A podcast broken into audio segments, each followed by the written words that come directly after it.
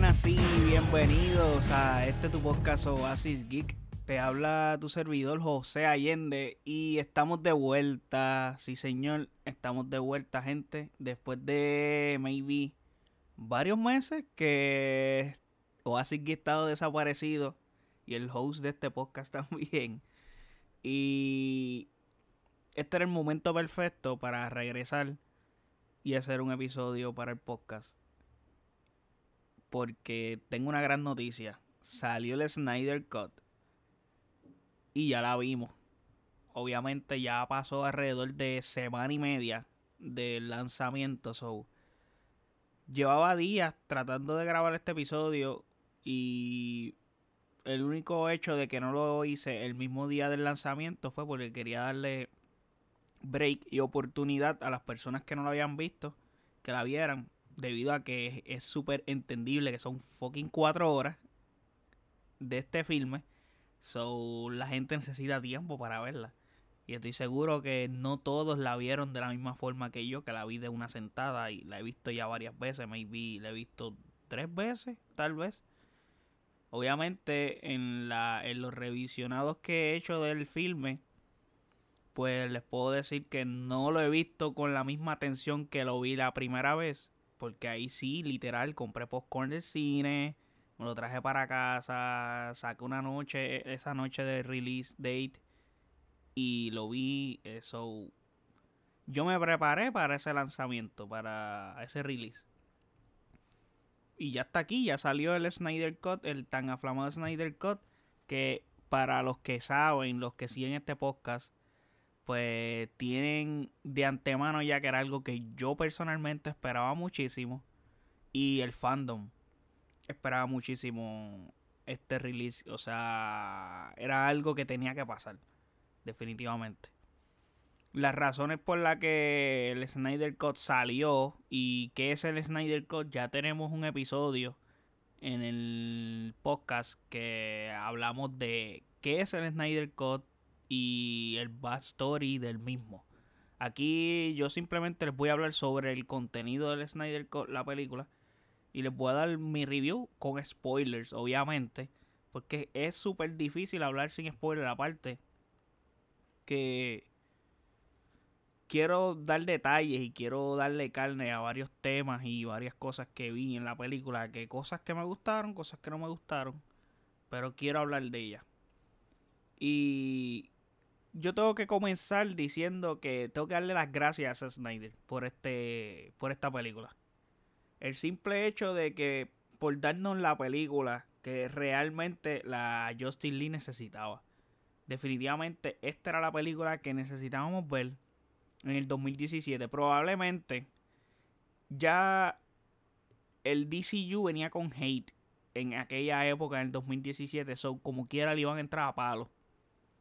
Pero yo entiendo que con todo y eso pudo haber recibido pudo haber sido mejor aceptada mm, porque ahora mismo el Snyder Cut es trending topic en todas partes del mundo so y hay muchos memes ahora hay un hashtag nuevo de restore the Snyderverse y le están dando duro a eso. Warner pues se está echando para atrás diciendo que no, que esto no lo vamos a seguir, que le vamos a dar las gracias a Zack, pero hasta ahí.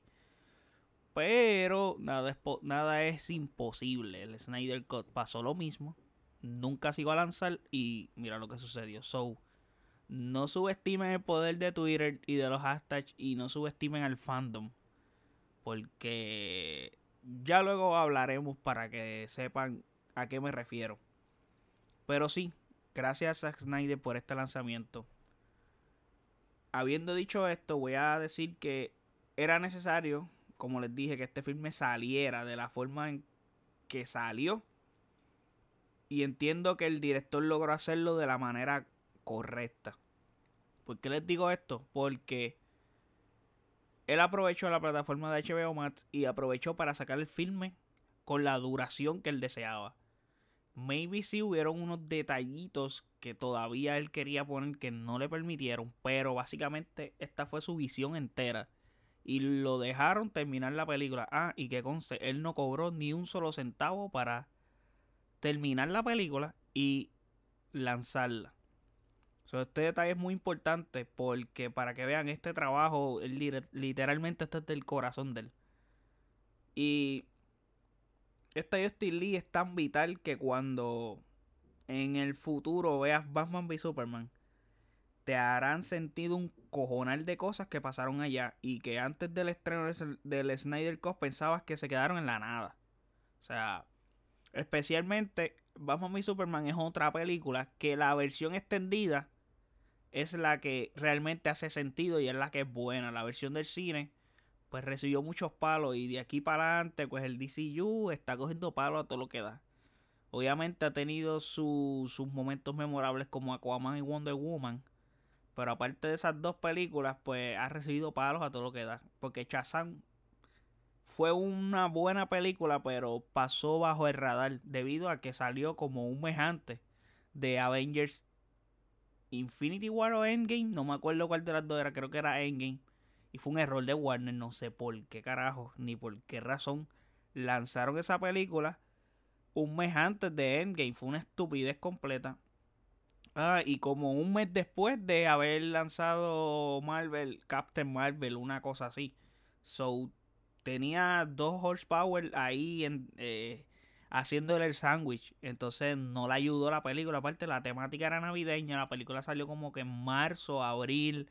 No cuajaba. O sea, no sé qué hizo Warner con esa película. El calendario estaba malísimo para ese lanzamiento que consta, la película está buenísima. A mí me encantó Shazam. Pero no venimos a hablar de Shazam, venimos a hablar de Justice El Snyder Cut es una secuela directa de Batman v Superman, que ya se los dije, porque la película justamente empieza donde Superman muere. Y desde ese momento ya estoy diciendo, o sea, ya, ya desde ese momento ya mi cabeza ya está analizando que esta película es mejor.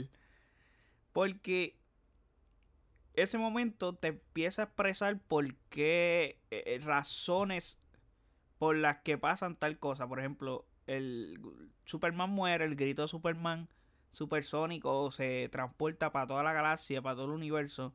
Y las Mother Bosses que están regadas por todas partes se activan con ese grito. Aparte, ese grito es el que le alerta a Steppenwolf que murió Superman. Ahora sí podemos venir a unir las Mother Bosses. Poder comandar aquí el planeta, Tierra. Y la justificación es súper lógica, se hace sentido, me gusta. Y son cosas que la del filme Josh Whedon no, no sé qué carajo pasó. No sé. Aparte, agradecemos muchísimo el no bigote de Superman. Eso es algo que la película de Whedon molestó cada vez que veíamos a la cara de Henry Cavill y veíamos el cabrón bigote borrado de forma digital y se veía mal hecho. O sea, Tú me estás diciendo a mí que Marvel logró rejuvenecer a Samuel L. Jackson. Y el tipo se veía espectacular. Y tú me estás diciendo a mí que tú no puedes borrar un fucking bigote. ¿Es en serio? So, no sé. Aparte que la versión de Whedon tiene efectos especiales horribles, tiene muchas cosas horribles. Aquí yo voy a estar comparando un poco de que hizo Snyder mejor a que George Whedon cagó. Me encantó el cuidado de los detalles. Que esto es algo que se ve, se ve durante la película. Que la música, los efectos especiales eh, mejoraron por mucho. Aunque hay algunos que se ven medio raritos, pero la película está tan buena, la historia está tan buena que tú los dejas pasar. O sea, si hay una cosa que compensa a otra, estamos bien. Pero en la de Whedon eso no ocurre. Y tengo que decir que Snyder, pues debería. Esto es algo negativo que pienso yo. Porque yo sé que esto está en su. en su ADN como. como. como cineasta. Esto es algo que es de él. Él le encantan los slow motion. él le encanta este tipo de tomas bien detalladas y, y la hace cabrona. O sea, hay que decirlo. Cuando estas tomas él las filma y las la hace y las pone en una película, se ven cabronas. Pero, por ejemplo, en esta película hay exceso de slow motion. Que para mi gusto, pues es eso mismo, exceso. O sea, están bien hechas, están bien realizadas, pero son muchas. O sea, yo te puedo aceptar las de Flash, Eh, maybe una que se vea molona, como algunas de Wonder Woman, haciendo tal cosa. Así, pero no me des tanta. O sea, no, no, no, no, no, no, no, no explotes, no me, no me, no prostituyas el, el, el, el instrumento, porque la película dura cuatro horas y cualquier ser humano normal, o sea, cualquier persona que no sea del fandom, que no conozca a Snyder, cualquier persona este regular y no entienda esto, va a decir, coño, pero es que con tanto de slow motion que le metieron, la película pudo haber durado una hora menos. Y concuerdo en parte. Bueno, maybe no una hora menos, pero sí le podía restar tiempo a la película. Y agregándole que tiene varias escenas que pues, se agradecen que estén porque enriquecen el filme. Pero a la, a la vez esa, eh, esas escenas están demasiado de extras por una película que dura cuatro horas. So, eh, hay que. si esta película llega a salir en el cine, muchas de esas escenas estoy seguro que las sacaban. Esta película en el cine yo le daba a que podía durar tres horas. Y tres horas era algo decente, algo que se podía manejar. Tengo que decir que eso sí, este, como ya les dije, yo comprendo eh, que aquí, pues él se tomó la tarea de hacerlo porque tenía también la oportunidad de que la película se iba a estrenar en HBO Max. Podía usar las cuatro horas. Eh, y tiene un detalle muy importante porque está dividida por partes, como por episodios. Y eso es bueno. El hecho de que está dividida por episodios ayuda al espectador, pues, mira, capítulo tal, no los tengo anotados en verdad estoy hablando sin. No tengo, no, no tengo aquí. Yo por lo general hago notas. no tengo notas. Estoy aquí hablando del saque, de lo que se me está ocurriendo en la película. Porque quiero hablar así de mi mente. No, no quiero tener nada anotado por. Que quiero expresar realmente el 100% lo que yo siento de la película. Y no es que las veces anteriores no expreso eso, pero por lo menos tengo un, un guion y me voy dejando llevar y a través de eso pues voy dándole carne a los temas. El punto es que aquí este pues él se dio la tarea de las cuatro horas por eso porque tenía la herramienta de HBO Max y que está muy bien hecho que dividiera la película en pedazos y cada capítulo se llama así y este pedacito mostramos pa pa pa pa pa y el ser humano que quiera ah, ok en tal capítulo voy a parar y sigo viendo la mañana después ahorita por la tarde por la noche whatever y eso está bien. Y está bien porque es una película completa. Dentro de la película te, tenemos como cuando tú ves un DVD, tenemos unos nets que hacen que convierta eso un episodio entero y está perfecto. Eso está magistral, eso me gustó muchísimo. Eh, el formato 4.3 creo que se llama. 4 2.03, algo así es el formato, que es pantalla cuadrada normal como los tiempos de antes. Eh, alguna gente le puede gustar, alguna gente que no. Eh, sinceramente, no, no me molestó, no es como que diablo, en serio. O sea, otras películas son widescreen y te pican como quiera el televisor de otra forma, te lo pican de manera horizontal. So, bullshit, en verdad, el contenido se veía bien. Eso no me molesta. Pero he visto gente que ha tenido muchos issues con el formato. Tengo que decir que Steppenwolf de antemano, con el diseño solamente es mejor. Adelante. Y en la construcción del personaje también. Tiene un diseño intimidante y su backstory es interesante. Y hasta logras empatizar con él en cierto punto. No es como que quiere hacer lo que está haciendo pero él tiene una razón de hacerlo y eso le da profundidad y sentido a sus actos y hechos. Por el hecho, valga la redundancia, de que él fue exiliado del, de, de donde son ellos, de donde está Darkseid y esa gente. Y él está buscando como que la aprobación y está haciendo eso para que le den la oportunidad de regresar. Parece que él traicionó a Darkseid, hizo algo que Darkseid no le gustó y lo exilió de su planeta, de su mundo, whatever. La aparición de Darkseid le da una riqueza absoluta a esta película. Y eso sí pudiera ser que la prendía salvaje que le dieron a Usats, que, o sea, Darkseid sin su evolución todavía de ser Darkseid, Usats joven, o sea, Darkseid joven, sin, sin estar en su peak, pues ese, esa batalla en la que describen cómo Ares lo descoñeta, Zeus también, que Zeus se parece muchísimo a Leónidas de 300, este se ve brutal cuando Ares le da, pero entonces como que no, no se ve tan imponente este Darkseid en ese momento, se ve imponente, pero no tanto como yo esperaba, o sea, usas. Y no sé, pudieron haber hecho, hecho algo mejor en esa batalla, pero está cool, o sea, salen las Amazonas, los Leanos, este, como les dije, Zeus, Ares, los Green Lanterns, sale medio mundo ahí guerreando y las Mother Boss están unidas. Pero para ese tiempo todavía hay algo que falta. Y por eso es que no gana tampoco este Usas.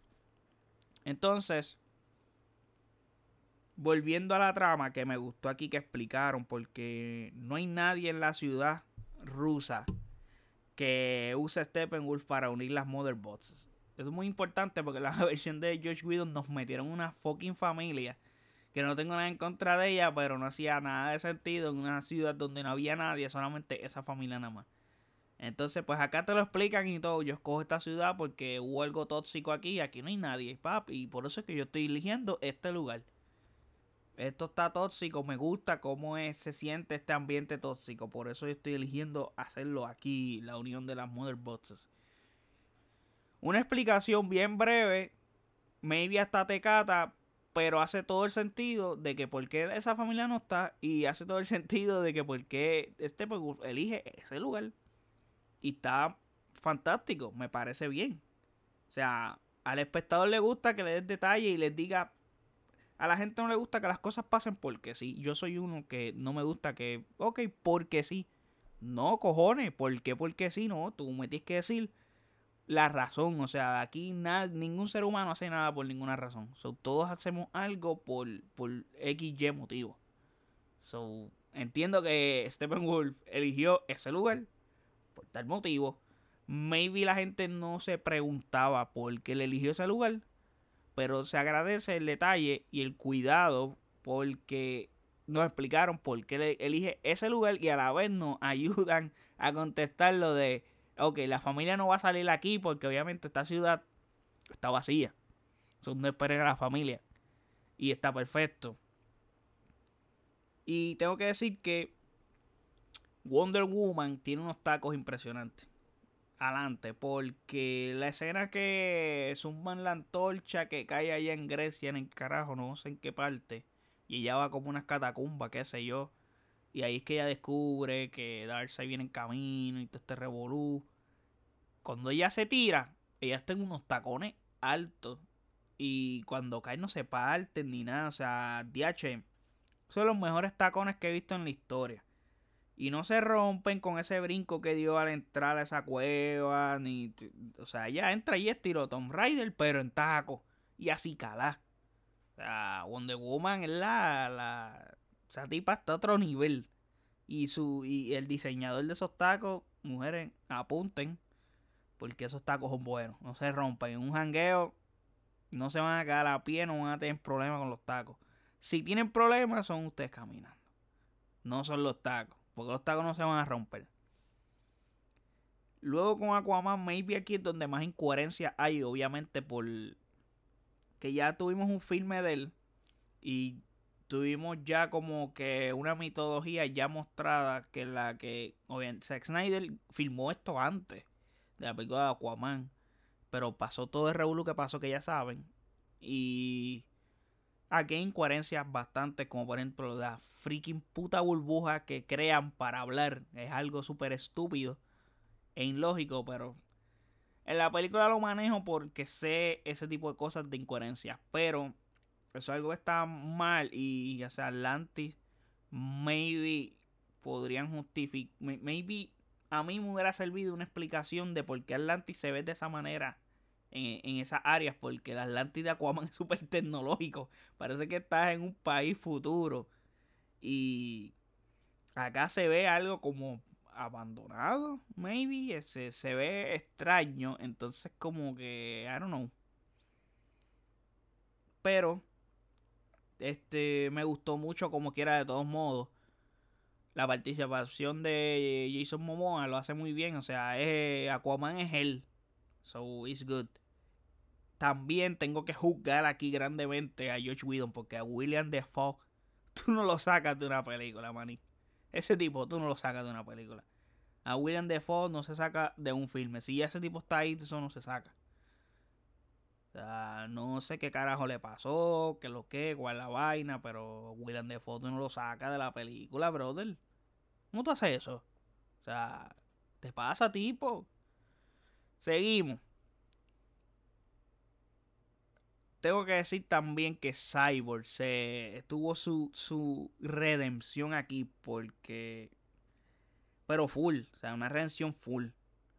En la película de Whedon, eh, Cyborg era un cero a la izquierda. Eh, ya ni me acuerdo de su participación en la película de, de George Whedon, porque es que en verdad es bien extrañable. Eh, todo lo que pasa con él acá, literalmente, esta es la película de origen de Cyborg. Y antes de darle carne a Cyborg, tengo que decir que esto es lo que hizo mal DC, que eso es lo que siempre he dicho. Y tengo que usar lamentablemente de comparación a Marvel porque esto es culpa también de Warner por la prisa. Adelante, esto es culpa de Warner por prisa. Porque, mira, si tú te hubieras tomado el tiempo necesario poco a poco, como lo están haciendo ahora, ahora están comiendo mierda, no quieren unir personajes, quieren hacer historias buenas, según ellos y quieren ir con calma. Y pues si ven la oportunidad de unir los, personajes, hacer un mega crossover, se hace. Puñeto, hubieras tenido esa mentalidad desde el principio. Maybe te hubiera salido hasta mejor que Marvel. Porque tiene las herramientas para hacerlo. Aparte, tienen los derechos de todos tus personajes. Puedes hacer lo que tú quieras. Marvel tiene todavía personajes repartidos. Ya en su mayoría los tienen con ellos. Pero todavía tienen personajes repartidos. Especialmente el más importante de ellos. No lo tienen ellos. So, imagínense. Pero Marvel se tomó la tarea de antes de hacer el mega crossover con, por ejemplo, en Avengers, sacó filme de Iron Man, sacó filme de Thor, sacó película de Captain America. O sea, los personajes importantes sacaron filme. Y listo. Y, en y, y por ejemplo, Black Widow te la presentamos en Iron Man 2. Boom. Este. Hawkeye te lo presentamos en la película de Thor. Boom. So, ya en Avengers, ya tú los habías visto a todos. Lo que hiciste fue que vistes una unión de todo y cómo, cómo se hace esa unión y cómo se crea esa dinámica entre ellos como equipo. Que de eso se tiene que tratar esa película.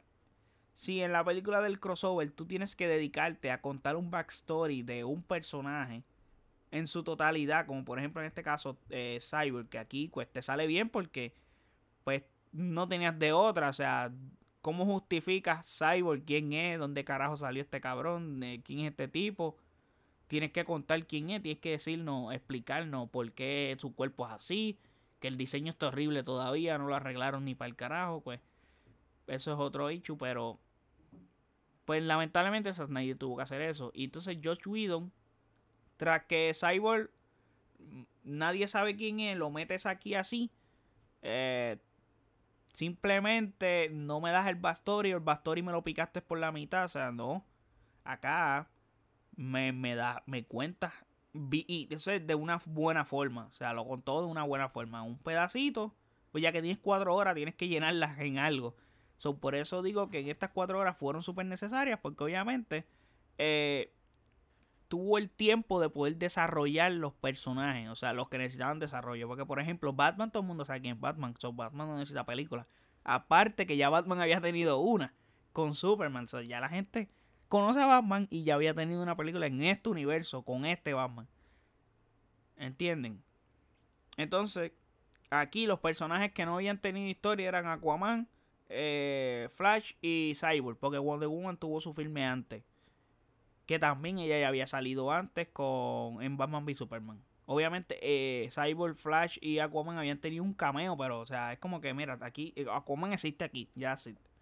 No teníamos más nada de esos personajes. Pero, pues bien les digo, si Warner se hubiera dedicado a contarnos las historias de esos personajes antes de este crossover, estoy seguro que hubiese tenido un mejor resultado. La película pudo haber durado mucho menos tiempo porque no tienes que tomar tiempo de este crossover para contarnos quién es Flash, de dónde sale, por qué Flash está haciendo esto, lo otro. Maybe nos cuentan qué estatus está Flash en ese momento y listo. Aunque Flash no tiene un backstory bastante extenso, pero sí añaden una escena que, no, que había quitado por completo este Josh Whedon, que es la escena que Flash este salva a Iris West y escena super weird con lo de los hot dogs y super raro todo. Pero e, el, slow motion, eso está brutal, eso está bien cuidado, los detalles de cuando se le rompen los zapatos, eso está bien hecho. Eh, pero vuelvo y repito, como si hubieras sacado filmes de ellos primero, pues maybe.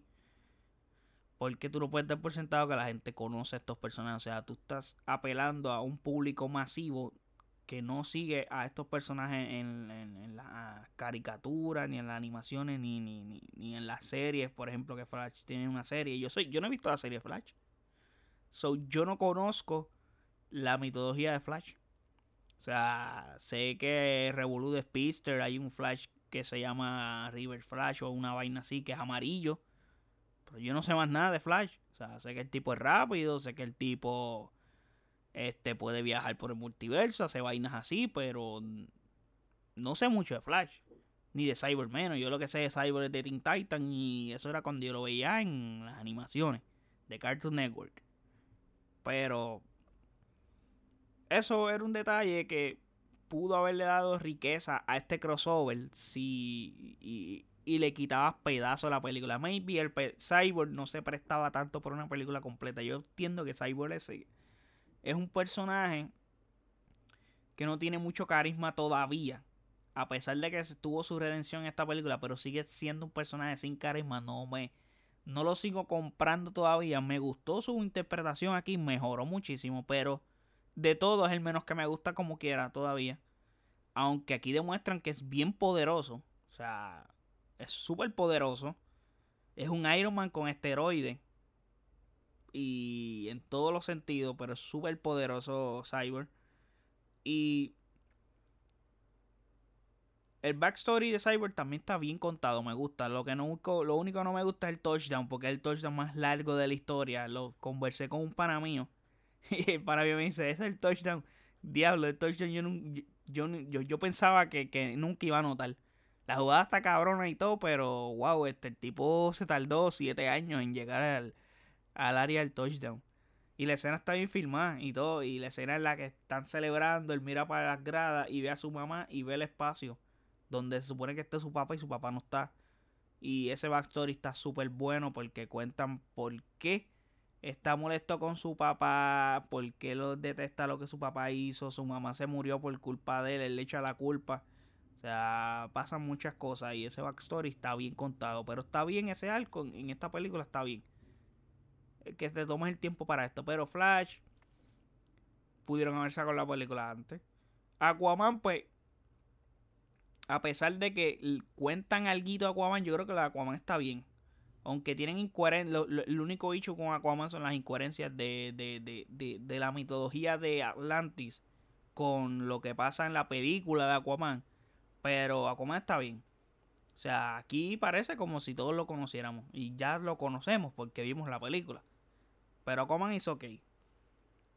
Y luego de la batalla de la liga con Steppenwolf, o sea, la primera, es bien importante y es mejor realizada.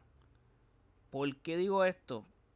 Porque acá Steppenwolf une las dos Mother Boxes y comienza a tener visiones. El tipo comienza a tener visiones eh, y en las mismas descubre el Anti-Life Equation. Esto es algo bien importante, pero bien importante. Y es una semillita que Zack Snyder dejó para el futuro. Pero a la vez que te eh, dijo existe el anti-life equation, te lo dejamos aquí, no te explicamos, no te decimos qué carajo es ni nada, solamente dejamos que en la Tierra existe esto y que esto es algo que Darkseid está buscando. Este es el gran precio de Darkseid y es lo que Darkseid más anhela. No te decimos nada más.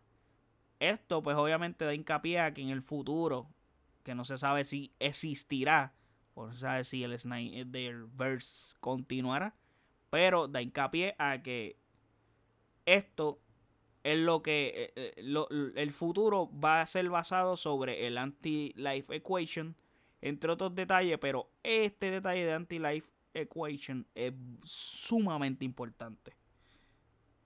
Yo les voy a dar una explicación. No sé si esta explicación es la que va a tener este universo, si es que se continúa, pero la explicación de los cómics de qué es el del Anti-Life Equation es la clave que otorga el poder y control mental sobre todo vivo, todo ser vivo, racional y sensible. Aparte, puedes resucitar personas. O sea, con esta. Eh, eh, con esto, eh, literalmente es como si fuera una ecuación matemática, pero a la vez no. es como un código que Darkseid adquiere y con eso es que puede hacer lo que ya les expliqué que, que te da el anti-life equation. Como les dije, en la película te la tiran, pero no te explican, básicamente. Es como que te, te dan aquí, te tiran el granito y mira a ver qué tú haces. Esto lo dejamos para que los fans se queden con teorías, pues para abajo. La escena de Rey y la Superman estaba espectacular, pues es la misma, pero hay varios detalles bien importantes. Me gusta aquí porque todo pasa de manera, este, ¿cómo les digo? De manera eh, orgánica. ¿Por qué? Porque simplemente se dan cuenta que, que, tienen que revivir a Superman cuando ellos, cuando Cyborg le está explicando el poder de los Motherbots, que cómo la Mother Boss se lo revivió a él y él, e, él es una creación del Mother Bosses. Cuando él está explicando eso, todos se están dando cuenta pues que con la Mother Bosses pueden revivir a Superman porque ellos entienden que sin Superman no van a poder ganar esta batalla. Lo necesitan. Y no pasa como en la versión de Whedon, cuando uno se encabrona que no, que no puedes hacer eso, se una con Batman. Algo súper estúpido que no hacía sentido. Aquí no, aquí pasa orgánico, aquí como que todos entienden y por lógica, por sentido común, ok, pues, dude, hay que revivir al, pana. No se puede hacer más nada. O sea, cuando este tipo murió fue que empezó a pasar todo este desmadre. So, hay que traerle el pana para atrás porque aparentemente cuando eh, el, cristiano, el cristianiano no está, es que esta gente quieren atacar porque ellos saben que con el cristianiano no pueden hacer nada. So, Aquí es que se decide. Y los dos detalles que les dije que son bien importantes es que aquí Flash hace algo que, pues, que no hizo en la película anterior, que fue que viajó más rápido a la velocidad de la luz y retrocedió el tiempo. Que algo que hace al final. Súper espectacular la escena al final. Pero voy a hablar ahorita de eso.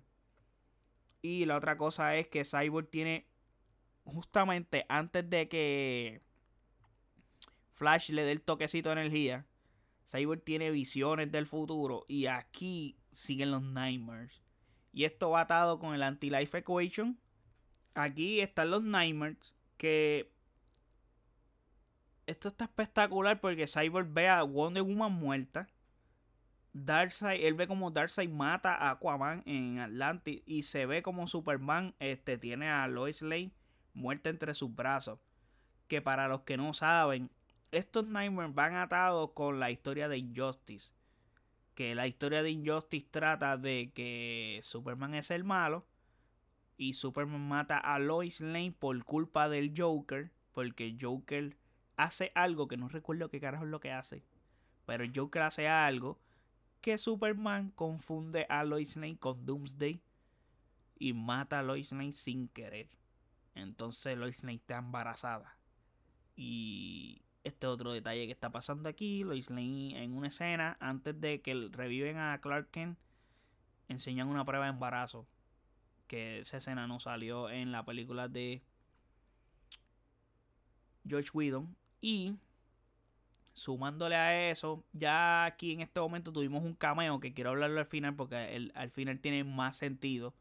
Al principio como que me, pero al final tiene más sentido que hablaron de eso también. Snyder explicó algo sobre esa escena, pero están esos Nightmares. Y entonces eso explica lo de Injustice, qué es lo que puede pasar, pero aquí meten a Darkseid en este futuro distópico. Que yo quiero ver esto, puñeta. Y bueno, se ve espectacular, se ve que lo que pudo haber pasado en el futuro o puede pasar va a estar cabrón. Pero, mano, este que te digo. La dinámica de cada personaje junto en la Batcave es sensacional. Me gusta cómo están en la Batcave y, y, se llevan cada uno. Como que aquí tienen el tiempo, como les digo. En la película de Josh Whedon, en dos horas tratan de contar todo esto que yo llevo hablando en 35 minutos. Yo estoy resumiendo y llevo 35 minutos. Josh Whedon contó la historia completa, sin resumir a detalle, en dos horas. Y fue horrible, horrible, horrible. O sea, maybe no es que no pudieras hacerlo en ese tiempo, lo que pasa es que no iba a quedar el producto bien porque habían elementos que, que, faltaban, como lo que le expliqué que nadie conocía a Flash ni a Cyborg. Tú tienes que explicar quiénes son ellos, etcétera. La batalla final, porque estoy tratando de resumir lo más que pueda, tampoco quiero estar hablando dos horas aquí. La batalla final, Batman. Sí, porque las escenas que van después son eh, Superman viendo hojas, viendo horizonte. Lois Lane como que está con él y están allí, se fueron allí vacilando. Entonces ese reguero de escenas las podían picar. Obviamente le da riqueza a este filme, pero como les digo, para cortarle el tiempo y que, se sal y que fuera un tiempo bastante representable, como por ejemplo, yo entiendo que un tiempo como 3 horas hubiese sido bastante decente para este crossover que 4. 3 horas eran entendibles en un cine. Lord of the Rings duraron 3 horas y pico. Y la gente no se quejó por Lord of the Rings. Pero entonces pues Justin Lee se quejan. Y la están viendo en su casa y está pica en pedazos. Pero pues, ¿qué se puede decir? La doble vara, la doble, la doble moral, el hate en la batalla final Batman se redime también bien cabrón porque en, la, en George Whedon él prende una fucking alarma en, para que los paradigmas lo persigan. ¿Y qué carajo es esto? O sea, en serio. Acá no, acá Batman abre el, como que el portal para que la liga entre y, logre hacer su trabajo. Y agregándole a eso, el tipo está descoñetando para demonios a todo lo que da. Y luce bien. O sea, Batman, aparte de lo que. O sea, él es el único, él es el que no tiene poderes. So, Batman hace lo que puede y lo hace bien. Y tiene su rol. O sea, él es el rol del líder. El rol del, del, del, plan. El plan, hacemos esto, lo otro, pa, pa, pa, pa, Tú al esto, tú al esto. No tiene poderes y definitivamente el tipo es el que manda. Y hay un meme bien espectacular de la serie animada de Justice League de Cartoon Network. Y es que tú sabes que Batman es el que manda y que tiene el verdadero poder cuando metes en un avión a gente que pueden volar. ¡Pum! Eso está espectacular. Superman, Cyber, toda esa gente pueden volar. Están todos ahí sentados en, un avión con él. Eso está brutal. O sea, literal. Batman es la bestia. Steppenwolf en esa batalla sigue burlándose de Wonder Woman por la pelea que tuvo al principio con las Amazonas en allá en Temskida. Algo así que se llama Temskida. Una vaina así es el nombre del lugar de las Amazonas.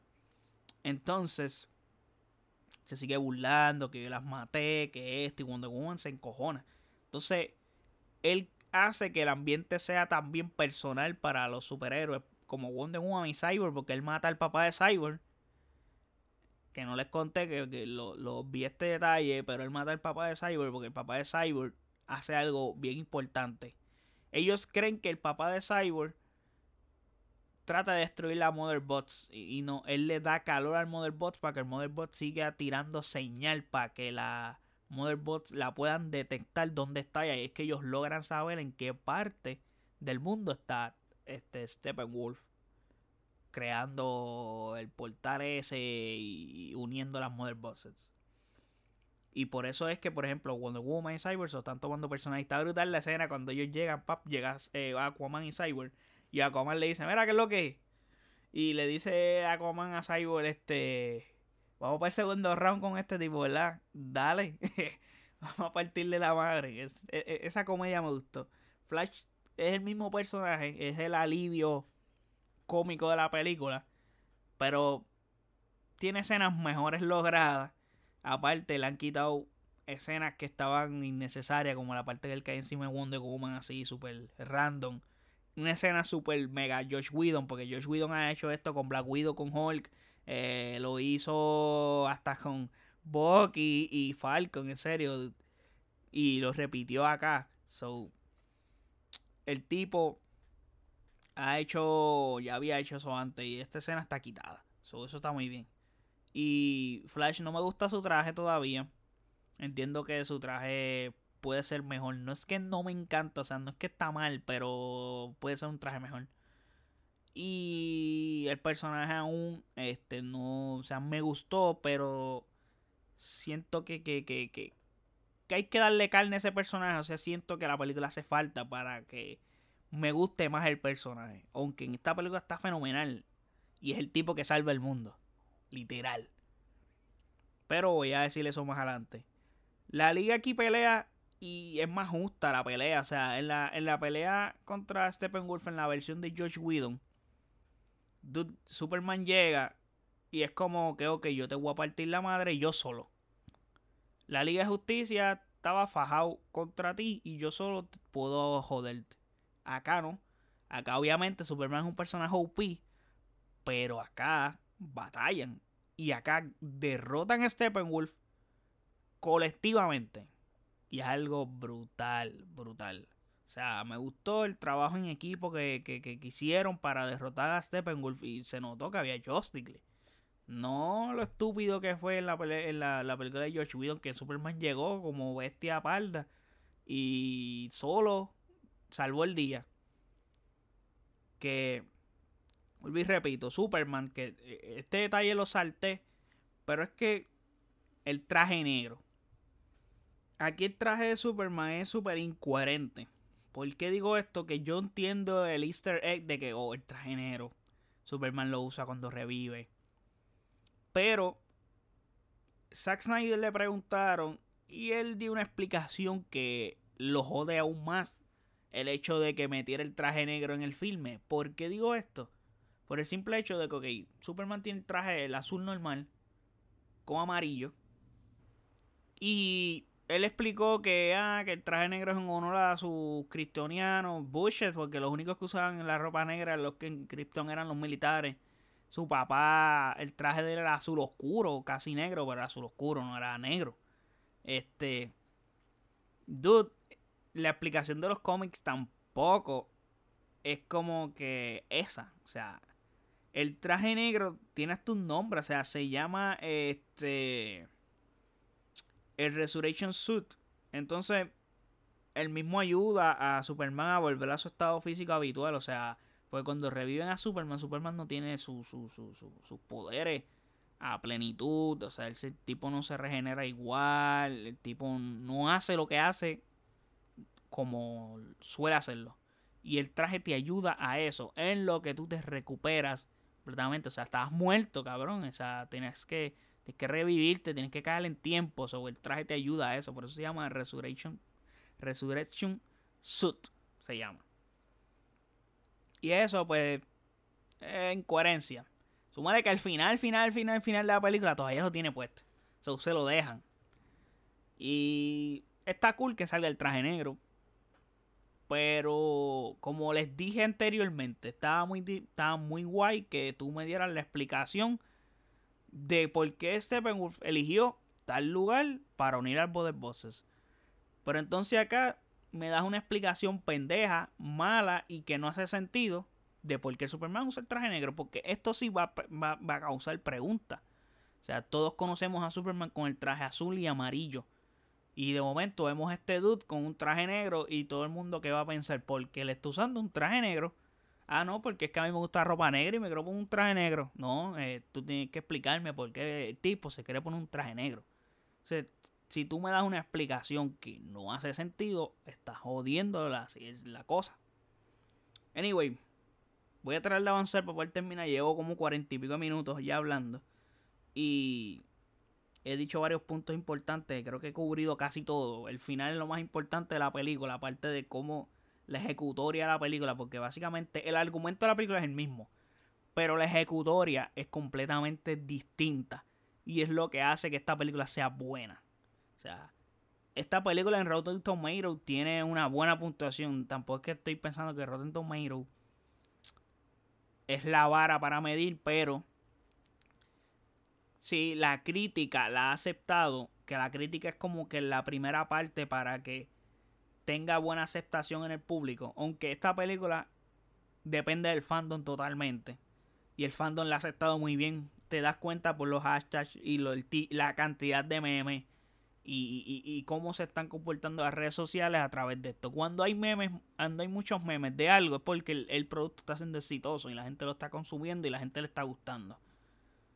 La escena de Flash al final está espectacular. Es una escena sacada completamente, si no me equivoco, de una serie animada y no sé si en los cómics también, pero esa escena está brutal. El soundtrack está cabrón. Es más, vayan Escúchenlo en Apple Music o Spotify. Escúchenlo. Se escucha cabrón ese, la canción que le ponen de fondo. Mientras Flash está haciendo esta escena de que a Flash le disparan un paradigma porque él está creando energía y, mientras está creando energía para, para poder desunir las Mother este, están ellos eh, peleando adentro de, de la vaina esa que es tóxica, que se parece a Chernobyl.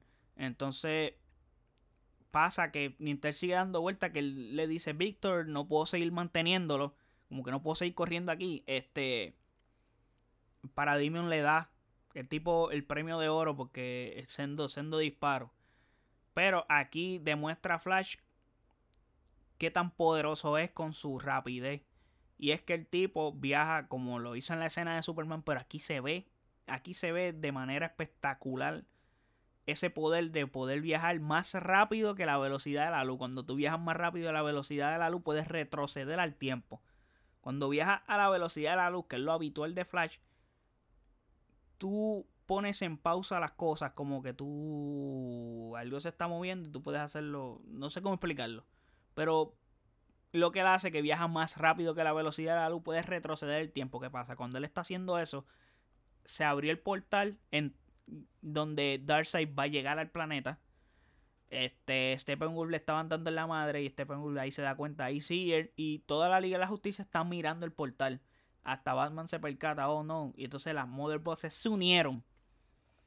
Flash viaja al, varios segundos antes donde todavía no se han unido a Mother pero ya el portal se está abriendo. Y está brutal porque el disparo, él se recupera, o sea, se auto se auto regenera el del disparo por la rapidez en la que se puede autorregenerar. Por la misma razón, porque es súper veloz. Y la escena está espectacular en, la forma en que visualmente esa escena está demente. Creo que es de mi escena favorita de la película. y sumándole el soundtrack de fondo, creo que es el que le da mayor peso a esta escena. Se ve espectacular. Maybe el traje hubiera hecho esta escena perfecta si hubiese tenido el traje correcto. Le pican la cabeza a Steppenwolf luego de hacer este revolú. Y esa escena está brutal. Aquaman le mete el tridente. Superman le mete un madrazo. Y viene Wonder Woman con la espada. Cac, decapitado. Y pasa por el portal. Darkseid lo coge, aplasta la cabeza. Y no dice nada. Entonces se cierra el portal. Este, The Shaw, algo así se llama. Es un tipo que ¿Cómo se dice esto? Es un tipo que todo el tiempo le estaba diciendo a Darkseid, mira, este, él te va a fallar, te va a fallar, mira, te falló y te lo dije. Y Darkseid le dice, sí, me falló, tú me lo dijiste, pero descubrimos el anti-life equation. Y eso es lo que vamos a buscar. Entonces aquí, pues, se resuelve el asunto, ta, ta, ta, ta. Luego, pues cada uno por su lado. Flash va a visitar a su papá, toda la vuelta. La escena en la que Batman está con Superman en la casa, que, o sea, que logran tener la finca para atrás. Esa escena está brutal porque aquí esto no estaba, pero me gustó. Superman le dice, ay, ¿cómo lo hiciste? O sea, ¿cómo, lograste recuperar la, la, la finca? Y Batman, compré el banco, dude. Así de simple. Y yo, wow. Entonces le dice, vaya, güey, felicidades. Pero en la escena de Whedon, él le dice eso mismo, pero felicidades porque Acá no, acá tiene peso. ¿Por qué? Porque el felicidad es porque Superman va a tener un hijo, lo Lane está preñada. Y enseñan una cuna. Que en la escena de Josh Whedon habían puesto una caja de, HL o una vaina así, una caja de, de, de, de, mudanza. Y ella tiene, en vez de tener eso, la escena real era una cuna. So, le habían editado esa escena literal. Y lo del bebé se lo habían pasado por forro. Y Zack Snyder estaba literalmente dejando bases sentadas para el futuro y bases interesantes, arcos interesantes, ese arco de que Superman iba a tener un hijo, el anti-life equation y luego aquí es que comienza a hacerse el arco de Batman. ¿Sabes la escena de que el Luthor se escapa? Que esta es la escena post crédito de la versión anterior. Y está en el barco, llega Deathstroke, tienen una conversación, pero la conversación es distinta. Porque aquí yo tengo mi issue mayor porque yo no entiendo por qué razón Josh Whedon o Warner le hizo esto. O sea, en la versión de Josh Whedon, eh, Les Luthor le dice a Destro como que vamos a crear nosotros nuestra propia Liga de la Justicia, pero de los malos. Y Warner nunca tuvo la intención de crear eso. Entonces, ¿por qué haces eso? ¿Por qué metiste eso a la película? ¿Por qué lo dices? O sea, no, cabrón, no hagas eso porque lo vas a dejar en nada. Entonces, acá pasa distinto. Acá, pues, obviamente, pues Les Luthor le dice a Destro como que yo sé que tú quieres, tú te berrinches con Batman. Yo te tengo un detallito. Yo te voy a decir quién es. Y Batman, el nombre real de Batman es Bruce Wayne. ¡Pum! Tac. Super cabrón. Eh, cambió completamente el contexto de la escena. Y no entiendo por qué Josh Whedon hizo aquello. Luego de eso, está otro Nightmare, que creo que es el Nightmare más importante. Porque aquí hay otro, hay un equipo alternativo. Está Batman. Está Mera. Interesante.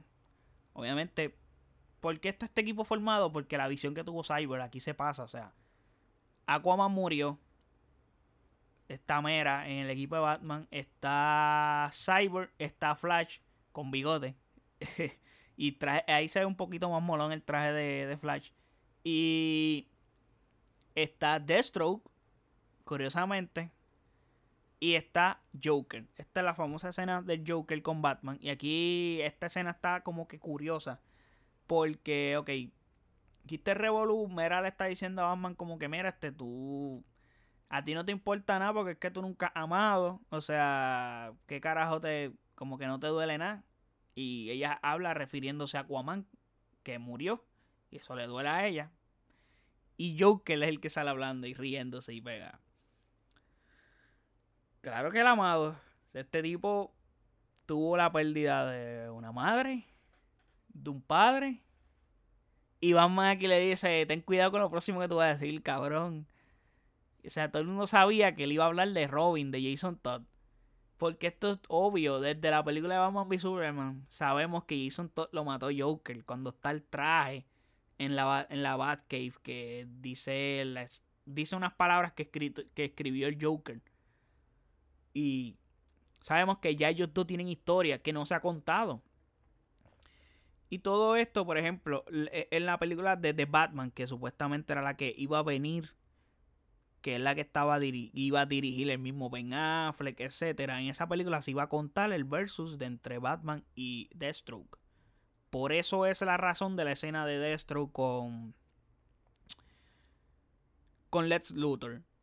Entonces, acá pues son equipos, lo que sea. Y tienen una discusión Batman y Joker ahí súper interesante y está cool. O sea, me encantó esta versión de Joker aquí que vuelvo y digo, la gente sigue tirándole hate a Jared Leto, o sea, el tipo le mete. El tipo no ha tenido la oportunidad de, de, interpretar el personaje. O sea, tú me vas a decir a mí que Joker, ah, ese Joker no me gusta, ese Joker es horrible. Y el tipo aparece, ¿cuánto tiempo ha aparecido en pantalla? Menos de 10 minutos. Entonces lo ponen a comparar con tipos que han estado protagonizando películas como Hitler o Joaquín Phoenix. No puedes compararlo ahí. Y aparte, este Joker es una versión distinta. By the way, me encanta más este, este Joker como luce aquí en la versión de Justice Lee al de Suicide Squad. Obviamente, era una etapa distinta.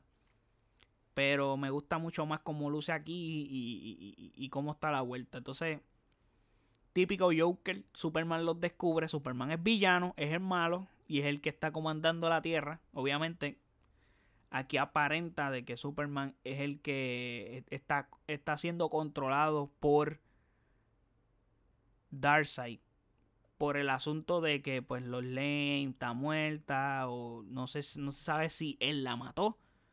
Aquí parece que Joker es el que la mata porque anyway, en Justice ella muere por culpa de Joker, o sea, porque Joker es el que provoca que Superman la mate. Eso fue lo que le expliqué al principio. Pero nada, aquí Superman ni habla y llega, pap, y como que Cyber y descubrieron, tacho, Superman llega, pup, y los ve. Y cuando Joker los ve, se pega a reír el cabrón, y todo el mundo cagado, y Joker riéndose. Típico Joker. Y Batman ahí se levanta, pap, porque ahí le iban a matar. Y curiosamente, pap, llega alguien a casa de Batman, que este es el cameo que les estoy diciendo que iba a ser otro, pero fue este, dos veces porque este personaje salió a mitad película.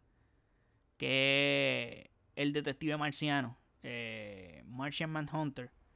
Que el CGI está horrible. Horrible. El diseño del personaje no está tan mal. Pero el CGI hace que luzca mal. Entonces, pues aquí hay incoherencia. ¿Qué les digo? Esta, la escena está, está chulita, está chulita, está cool.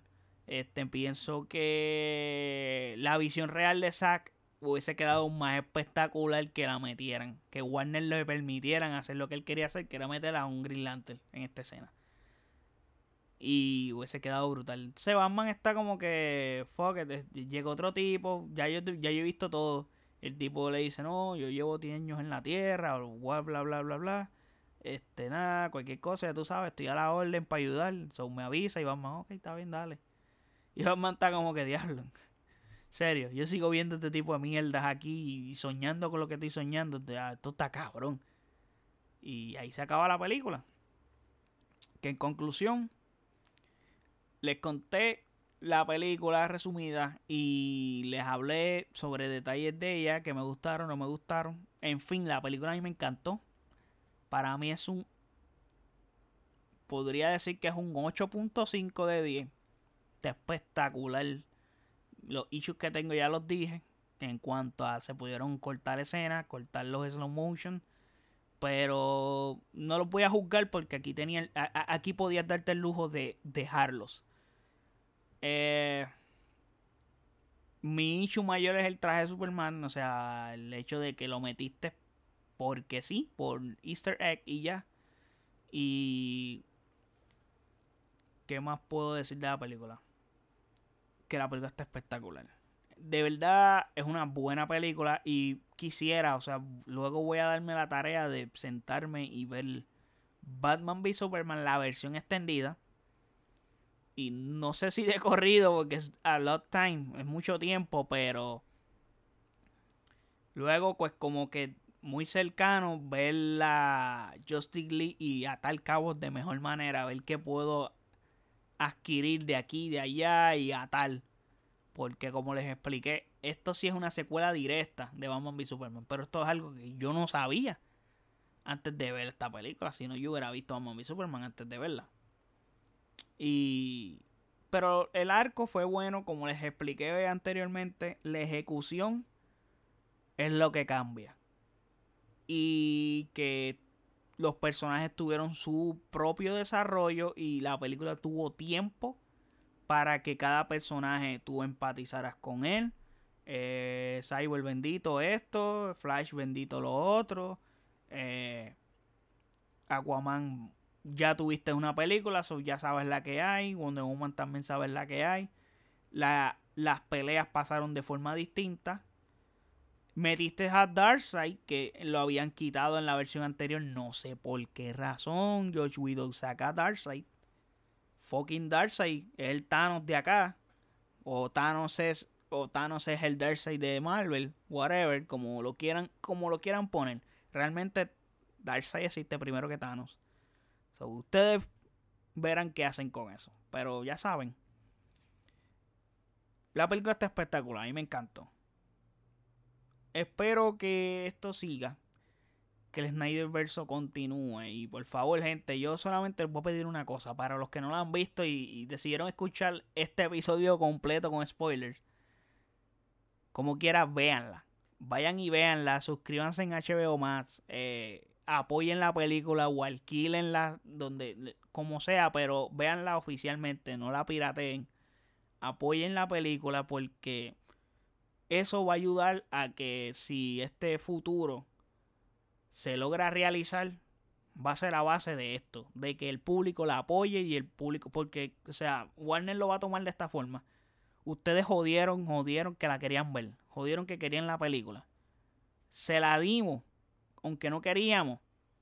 Y entonces no la ven, pues jódanse. O sea, por 10 personas que quieran verla, no vamos a gastar e invertir millones. ¿Me entiendes? Entonces es como que tienen que apoyarle el producto. Y, y obviamente la, la, la, piratería yo no la apoyo en ningún, en ningún renglón. Ni en la música, ni, ni en las películas, ni en la ropa, nada. O sea, yo no apoyo la piratería. Simple.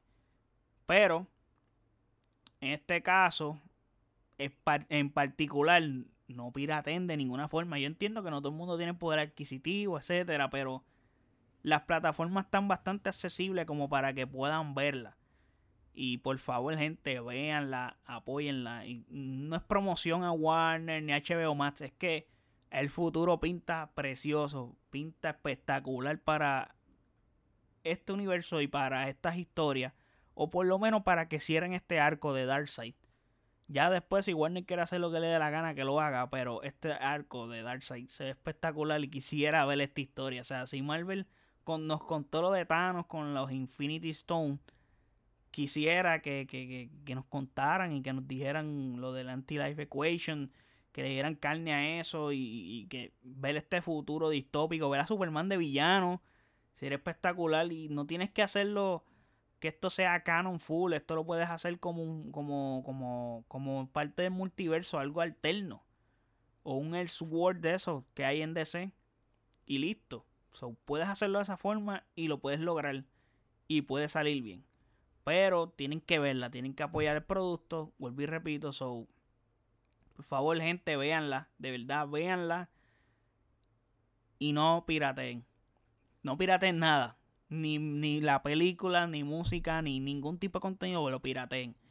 Porque eso no ayuda, no ayuda al negocio, no ayuda a, a, no, no, solamente el negocio, a la industria. O sea, porque si tú pirateas música, los artistas no pueden seguir sacando música de calidad porque se van a molestar. Porque le están pirateando las canciones, etcétera, y se encojonan. Entonces, pues no te sacan la música o no te la sacan de la misma calidad porque pues no están generando el dinero porque se lo están pirateando. Aunque ya esa piratería no existe como antes, pero como quiera. No pirateen. Y las películas de igual forma. O sea, si tú no apoyas los estudios, los estudios no crecen, los actores no crecen y esto no sigue progresando. Igual que los zapatos, las ropa, o sea, si tú no apoyas las marcas, las marcas no crecen y no pueden mejorar la calidad de los productos, no pueden tirarte mejores productos, etcétera. Así que funciona esto. So, apóyenla. Con esto voy a terminar. Lo llevo como 10 minutos diciendo que la apoyen y que la vean. So, véanla, apóyenla. Y luego en los comentarios en nuestras redes sociales de Oasis PR, en Instagram, Facebook, Twitter, nos dejan sus impresiones. Que estamos de vuelta y no voy a prometer nada esta vez porque me, desaparezco de nuevo, pero espero de nuevo seguir aquí constantemente con ustedes. So, aquí hasta la próxima. Espero que les haya gustado este episodio. Gracias por el apoyo y gracias a los que siguen aquí esperando episodios de Basic Geek. Eh, discúlpenme, realmente. Pero, pues, esta vez tenía que volver con esto. Y ustedes saben que yo realmente esperaba mucho este lanzamiento. Y yo fui el día, eh, a la hora de que se anunció esto, yo me paré al frente de este micrófono y grabé un episodio para explicarle qué era esto. So, yo deseaba mucho ver esto, yo apoyaba el Snyder Cut. Y fue, fue satisfactorio esta experiencia de ver esta película. Eh, nada, espero verlos pronto, o sea, espero que me sigan escuchando, espero grabar pronto más episodios para ustedes. So, gracias por la paciencia y gracias por el apoyo. So, nada, hasta luego, espero que les haya gustado el episodio. Chequeamos, cuídense.